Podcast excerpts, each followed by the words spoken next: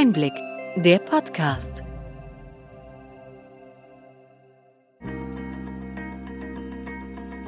Sie hören den Einblick-Podcast, der Podcast für den tieferen, aber knackigen Einblick in die relevanten Ereignisse des Gesundheitswesens der vergangenen Woche vom Gesundheitsmanagement der Berlin Chemie. Heute ist der 12. Februar 2021. Welche Themen stehen diese Woche im Mittelpunkt? Wir sprechen über die nächsten Projekte der Digitalisierung im Gesundheitswesen, die EPA und die Kritik der KBV daran. Wir schauen uns den Schutzschirm für Praxen und dessen Mängel an. Weiter geht es mit den Änderungen der Impfordnung sowie der Technologie RPM, die die Überwachung von Covid-19-Patientinnen erleichtert. Zuletzt der Hinweis auf den Preis für Gesundheitsnetzwerker. Da wird heute über die Shortlist der Projekte entschieden.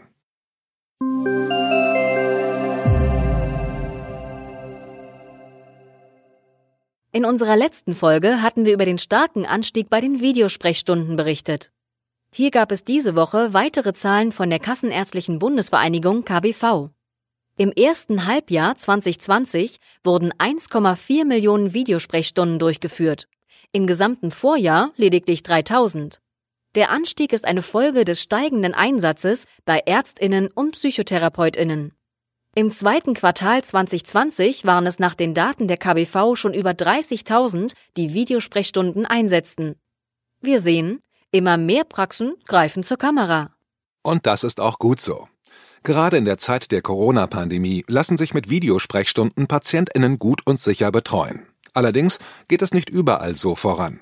Der Start der elektronischen Patientenakte EPA kommt seit der Einführung am 1. Januar eher schleppend in Gang.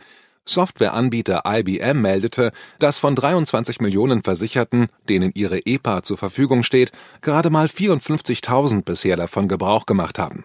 Das Unternehmen betreibt die IT-Infrastruktur zur Bereitstellung der EPA derzeit für fünf gesetzliche Kassen, darunter die Barmer und die Technikerkrankenkasse. Rund ein Drittel aller gesetzlich Versicherten wird so erreicht. Für die Ärztinnen befindet sich die Nutzung der EPA derzeit noch in der Testphase mit ausgewählten Praxen. Nach Erfolg dieser Erprobung soll ab April der Rollout beginnen. Die flächendeckende Anbindung von Praxen, Apotheken und Krankenhäusern an die EPA soll ab Herbst beginnen. Während die EPA die Digitalisierung im Gesundheitswesen nachhaltig beschleunigen soll, kommt von der Selbstverwaltung Kritik am hohen Aufwand für die Praxen. Die KBV moniert, dass die Ärztinnen ausbaden müssten, was andere versäumt hätten. Häufig seien die großartigen Pläne der Theorie in der Praxis ernüchternd, stellte KBV-Vize Dr. Stefan Hofmeister fest. Er bemühte den Scheinriesen Turtur aus dem Kinderbuch Jim Knopf. Dieser sehe nur aus der Ferne groß aus und werde beim Näherkommen immer kleiner. Konkret zielt diese Kritik auf die EPA. Genau. Bei der Patientenakte sei auch auf absehbare Zeit kein wirkliches Datenmanagement möglich, da die Daten nicht interoperabel seien. Außer dem Austausch von PDF-Dokumenten könne man derzeit mit der EPA wenig anfangen. In den Praxen entstünde erhebliche Mehrarbeit, da viele PatientInnen selbst keinen Zugriff auf die EPA hätten. Die ÄrztInnen hätten dafür jedoch keine Zeit. Die technische Ausstattung für die EPA müssten ÄrztInnen ab Ende Juni in den Praxen bereithalten. Vor einem Jahr hatte KBV-Chef Dr. Andreas Gassen noch anders geklungen. Wir sehen die EPA nicht als PDF-Grab, war sein Credo damals. Aber die Ärztinnen sehen weitere Probleme bei der Digitalisierung? In der Tat. Auch beim elektronischen Rezept und der elektronischen Krankschreibung EAU hapere es. Mit der EAU werde ein Parallelsystem aus digitaler Anwendung und Papierdokumenten geschaffen, weil die PatientInnen zunächst wie gewohnt einen Papierdurchschlag für die Arbeitgeber erhalten werden. Die EAU soll am 1. Oktober starten und bis Mitte 2022 ist eine Übergangsphase geplant. Erst dann können die Arbeitgeber die EAU von den Servern der Krankenkassen herunterladen. Das sei nicht das System, das sich die KBV vorstelle, so die Kritik. Schuld an den Verzögerungen seien nicht die Ärztinnen und die KBV werde auch nicht akzeptieren, dass diese die Kosten tragen müssten. Das Thema Digitalisierung sei insgesamt komplex und, so die KBV weiter, wenn wir etwas Gutes wollen, braucht es Zeit. Bleiben wir bei den Ärztinnen. Die Verlängerung der epidemischen Lage von nationaler Tragweite bringt für die Ärzteschaft die schon lange geforderte Verlängerung des Corona-Rettungsschirms. Dieser gilt aber nicht für extrabudgetäre Leistungen wie Vorsorgeuntersuchungen, ambulante Operationen und Impfungen. Der Schutzschirm soll auch für Honorarverluste bei der extrabudgetären Gesamtvergütung fortgeführt werden, fordert die KBV. Die entsprechenden Gelder seien schon von den Krankenkassen für 2021 komplett eingeplant. Das angedachte Vorgehen der Bundesregierung sei lediglich ein Schutzschirm Light und führe zu untragbaren Ergebnissen und zu einer massiven Ungleichbehandlung, so die Interessensvertretung in einer Mitteilung.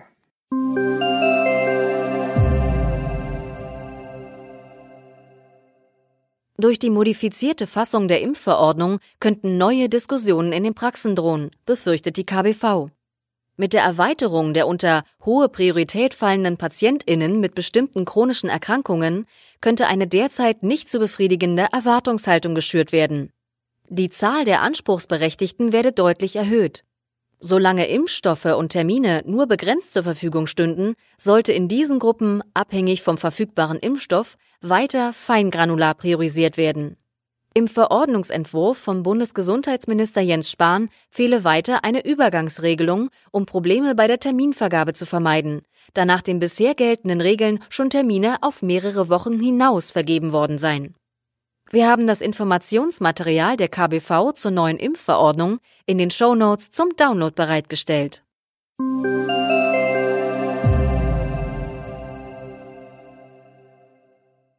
Neues gibt es auch bei den PCR-Tests. Bei einem positiven Test können Ärztinnen jetzt eine Untersuchung auf die jeweiligen Virusvarianten veranlassen. Die variantenspezifische PCR-Testung ist mit der neuen Testverordnung des Bundesgesundheitsministeriums möglich. Die Untersuchung kann zusammen mit dem normalen Test beauftragt werden oder aber auch im Nachgang, wenn ein positives Ergebnis vorliegt. Ziel ist es, die neuen Varianten schnell zu erkennen.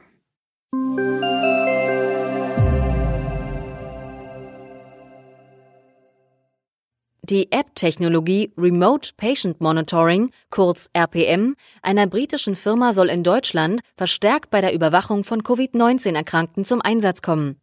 Mit einer neuen Telemonitoring-App können Covid-19-PatientInnen dreimal täglich Atemfrequenz, Temperatur und Herzfrequenz und einmal täglich Informationen über Symptome an die behandelnden ÄrztInnen übermitteln. Außerdem erhalten die PatientInnen ein Pulsoximeter, mit dem am Finger die Sauerstoffsättigung im Blut gemessen werden kann. RPM wird in Großbritannien bereits großflächig eingesetzt. Hierzulande bislang nur an den Unikliniken in Jena, Greifswald und Heidelberg. Dabei könnte RPM den größten Nutzen im ambulanten Bereich entfalten. Dort müssen die meisten der Covid-19-PatientInnen in häuslicher Quarantäne überwacht werden. Die Webanwendung zeigt den behandelnden Ärztinnen Vitalwerte und Symptome, die die Patientinnen übermitteln, in Echtzeit. Bei niedergelassenen Ärztinnen wird RPM derzeit nur selten eingesetzt, obwohl die Technologie durch eine Förderung des Bundesgesundheitsministeriums für Krankenhäuser und Praxen sowie für die Patientinnen kostenfrei ist. Mit Unterstützung der Ärzteorganisationen soll sich das nun ändern. Vorreiter ist dabei Baden-Württemberg. Die dortige Kassenärztliche Vereinigung hat bereits ihre Mitglieder über die Technologie informiert. Berichten aus Großbritannien zufolge könnte eine flächendeckende Fernbetreuung durch die RPM-Lösung die klinische Kapazität fast verdoppeln. Wir sind gespannt, wie RPM von den niedergelassenen Ärztinnen in Deutschland angenommen wird und bleiben an dem Thema dran.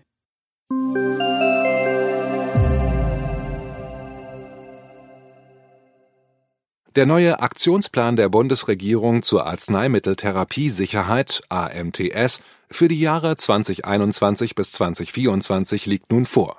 Das Bundeskabinett hatte den Plan Anfang Januar beschlossen. Anliegen der aufgelisteten 42 Maßnahmen ist es, unerwünschte Arzneimittelwirkungen, die auf Medikationsfehlern basieren, zu vermeiden und damit die AMTS zu verbessern. Schwerpunkte des Plans sind die Sensibilisierung von Patientinnen, Ärztinnen, Apothekerinnen, Pflegenden und anderen Gesundheitsprofessionen für vermeidbare Risiken der Arzneimitteltherapie, die Verbesserung der Informationen über Arzneimittel und die Dokumentation der Arzneimitteltherapie sowie die Messung der AMTS.